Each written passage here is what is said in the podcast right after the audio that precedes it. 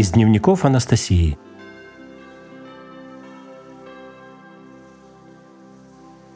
Невозможно выразить в словах все то великолепие, которое я дважды пережила за столь короткий промежуток времени. Я боюсь утратить то необыкновенное чувство, которое еще живо во мне, поэтому спешу описать его в дневнике. Потрясающая внутренняя свобода, безграничная любовь, невероятное, реальное ощущение его присутствия. Валера понял, он открылся. Это действительно настоящая жизнь, от которой трепещет душа, пропадает иллюзия. В его реальности нет препятствий.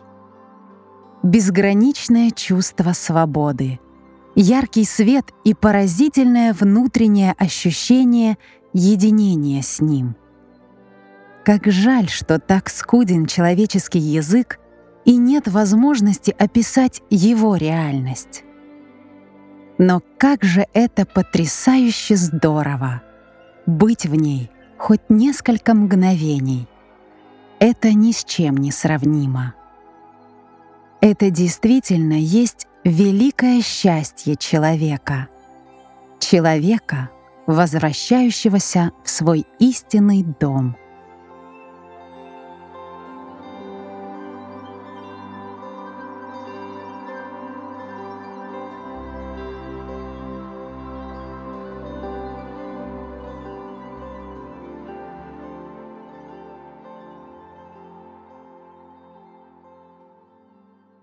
Часть вторая. Скрытая реальность.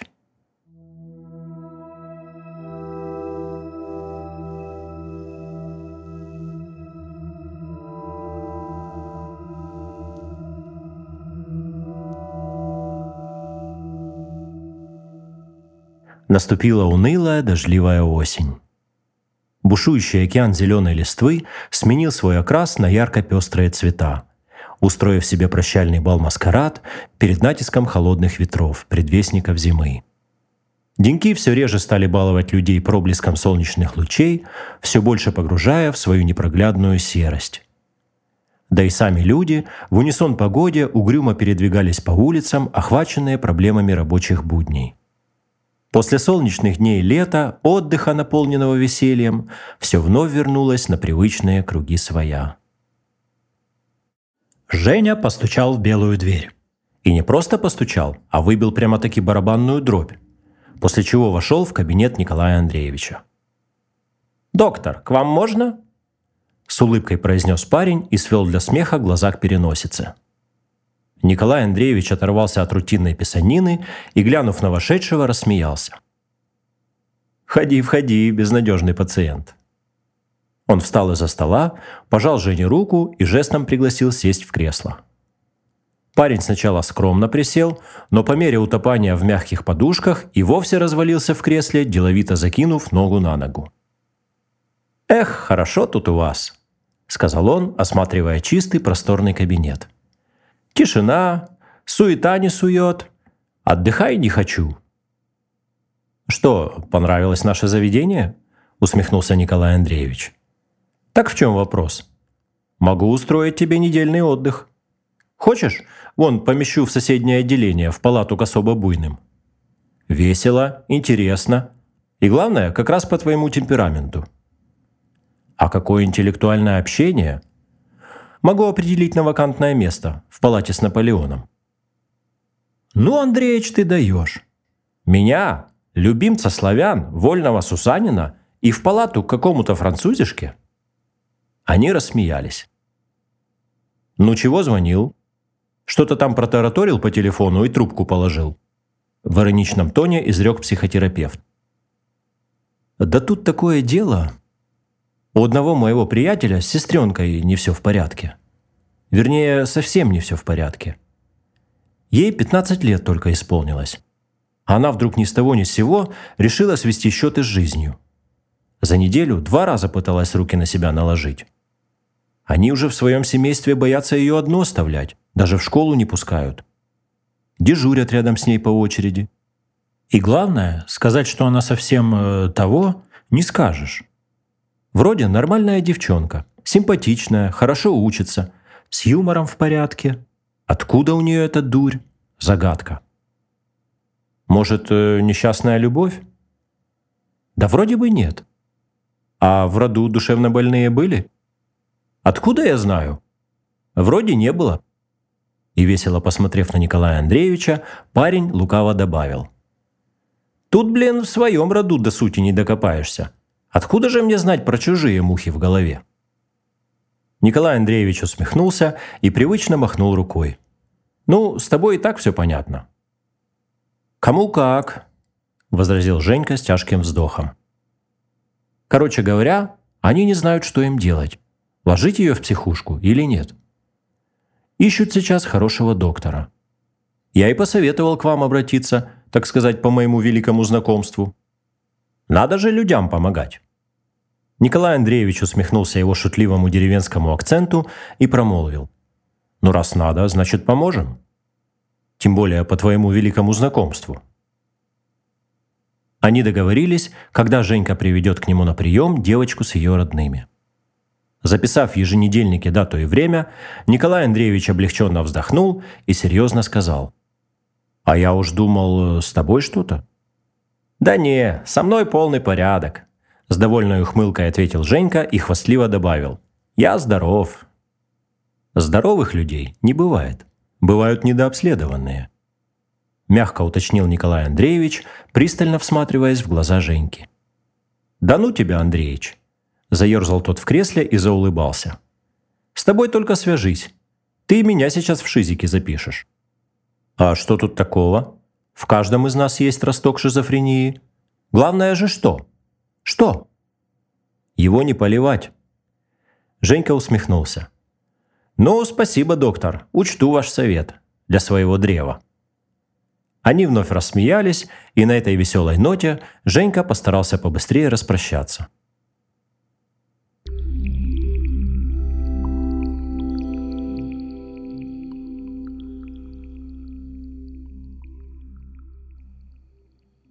Алине было всего 15 лет. 15 лет. Какой же это малый срок для истории государств? И каким кажется большим, значимым в плане личного познания мира, особенно, когда это твои первые 15, прожитые на белом свете. Сколько нового открывается перед тобой, сколько еще тайн ждет впереди. Там, в полноводной реке жизни, которая людским потоком течет за семейной скорлупой бытия. Как же хороша кажется эта река издали, как притягательно ее движение, когда его наблюдаешь из тоскливого семейного убежища. Так хочется окунуться в нее, так и хочется поскорее обрести долгожданную самостоятельность и надежный плод, чтобы беззаботно плыть по этой реке и испытывать лишь счастье от такого увлекательного путешествия. Сплошные грезы, надежды и полное отсутствие опыта погружения в реальную действительность. Молодость имеет свое неповторимое очарование, особенно когда она только-только распускает свои прекрасные нежные лепестки. Алина была симпатичной девочкой, как и большинство ее сверстниц. Ей были свойственны те же увлечения, что и многим девчонкам в этом возрасте. Так же, как и все, она всеми силами старалась выделить свою индивидуальность из толпы, используя обычный набор средств подростка. На сердечном фронте Дело пока ограничивалось публичным выражением любви к молодежным любимцам эстрады, а также тайными воздыханиями о популярных в школе мальчиках. У некоторых девчонок из ее класса уже были свои парни, с которыми они при удобном случае пытались продемонстрировать семейные отношения перед подругами. Но больше всего девчата любили обсуждать эти взаимоотношения перед своими сверстницами. Алина, не зная, как себя проявить в подобной теме, всем рассказывала, что есть, дескать, и у нее парень, который якобы живет в другом городе. Мол, познакомились они на море, он отслужил армию, и у него есть свой бизнес. Вместе с братом открыл продовольственный магазин. В общем, все самое лучшее, что могло нарисовать девичье воображение, воплотилось в образе этого жениха. А для достоверности Алина таскала подругам в школу письма от него – которое сама с успехом сочиняла и писала, копируя почерк брата. Ну а с его фотографией, тайно изъятой из армейского альбома того же брата, она вообще не расставалась, демонстрируя при каждом удобном случае свое нежное отношение к образу возлюбленного. Но однажды в ее жизни все переменилось. В школе появился новый мальчик-старшеклассник. Звали его Владом. Он сразу привлек внимание многих девчонок как непознанная, притягательная личность в их серой, скучной школьной жизни. Многие девчата им просто заболели. Не обошла эта сердечная болезнь и Алину. Вместе со своей подругой Мариной она стала следовать тенью по его пятам. Помимо прочих своих достоинств, парень хорошо разбирался в современной музыке. Поэтому, когда его взяли в диск-жокеи для проведения школьных дискотек, он стал для многих обожаемым местным кумиром. Не говоря уже о давних его преданных поклонницах Алине и Марине. Влад был типичным лидером. Девушек поражала его галантность и поведение взрослого мужчины. Он умел постоять не только за себя, но и за свою компанию, отчего быстро завоевал авторитет и уважение среди ребят – по школе стали ходить целые легенды. Даже преподаватели разговаривали с ним как-то особенно, с уважением. Не так, как со всеми. И пророчили ему карьеру дипломата или политика. Были в его взгляде, манерах, разговоре некая скрытность, взрослая опытность, что разительно отличало его от сверстников и придавало ему особый таинственный шарм. Так получилось, что Алина и Марина стали постоянными членами его тусовочной компании. Они обожествляли своего кумира и тайно ревновали его друг к другу, если он позволял себе уделять немного больше внимания сопернице. Влад встречался с разными девчонками. Но однажды, после его размолвки с очередной подругой, случилось, казалось бы, невероятное для Алины. Влад предложил ей быть его девушкой – Алина от свалившегося на нее счастья чуть сознание тогда не потеряла. Ведь она так об этом мечтала и готова была пожертвовать всем, лишь бы мечта стала реальностью. Но, как впоследствии оказалось, ее счастье в виде охов, вздохов и невинных поцелуйчиков длилось далеко не вечность, а всего лишь один месяц и пять дней, как она вывела для себя словно конечную формулу. Все рухнуло в один день, когда парень, не сильно утруждая себя лишними объяснениями, начал встречаться с другой девушкой. И с кем? С ее лучшей подругой. Марина стала очередной его фавориткой, разорвав ради великой любви всякие отношения с Алиной. От отчаяния та впала в депрессию.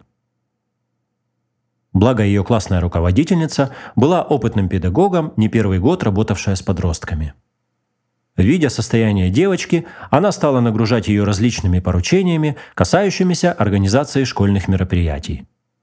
Общественная нагрузка и новая компания постепенно отвлекли Алину от сердечных проблем, благодаря чему она благополучно вышла из депрессии. Но жизнь – штука непредсказуемая. Однажды, когда душевные раны Алины более-менее зажили, произошел неожиданный для нее поворот событий – как-то домой к Алине заявилась со слезами Марина. С ней почти точь-в-точь точь повторилась та же история, но с еще более трогательным концом. Пытаясь удержать Влада возле себя, Марина зашла гораздо дальше, чем подруга, и пожертвовала девичьей честью. Но не прошло и четырех дней после этого события, как Влад внезапно охладел к ней. В тот вечер Марина была предельно откровенна с подругой. Она не переставала просить у нее прощения и горевать, что, очевидно, Влад покинул ее по причине неопытности в постели. Марина безутешно оплакивала свою сбежавшую любовь. И Алина, расчувствовавшись, тоже не удержалась от слез. Правда, плакала она не из-за того, что в свое время разорвала дружбу с Мариной, а потому что вспомнила всю горечь и боль своей утраты – и когда подруги, все простив друг дружке, уже вместе рыдали о потерянном счастье, внезапно раздался телефонный звонок.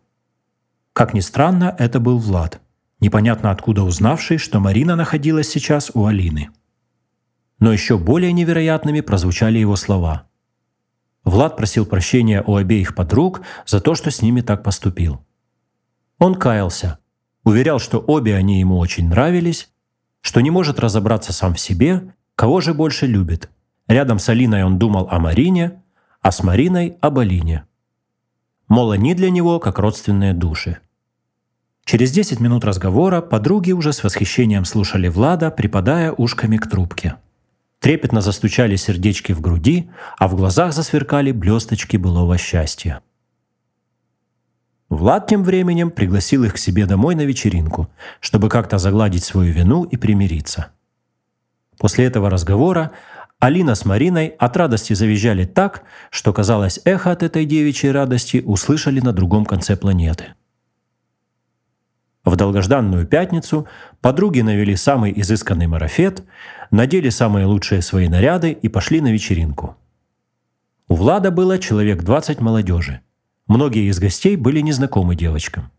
Все это выглядело довольно интересно и привлекательно – ведь на незнакомых людей, как известно, каждый человек жаждет произвести самое хорошее впечатление и показать себя только с наилучшей стороны. Звучала хорошая ритмичная музыка и было достаточно весело. Среди присутствующих находилась одна девушка из старшего класса по имени Катя. До прихода Влада в школу она ничего с собой не представляла. Так себе, как называла ее Марина, серая мышка. Но судя по сплетням школьного радио, Именно с нее первой Влад начал коллекцию своих девушек этой школы. Сейчас ее было не узнать. Из гадкого утенка она превратилась даже не в лебедя, а в роскошную пантеру. В школе ее стали звать не иначе, как Кэт. За право просто постоять рядом с ней на переменках ребята выясняли отношения друг с другом в подворотнях школы, соперничая между собой – Складывалось такое впечатление, что вся мужская половина школы разом обратила на нее внимание. У Кэт появился какой-то изысканный, не присущий ей ранее шарм. Более того, раньше учеба девушки оставляла желать лучшего.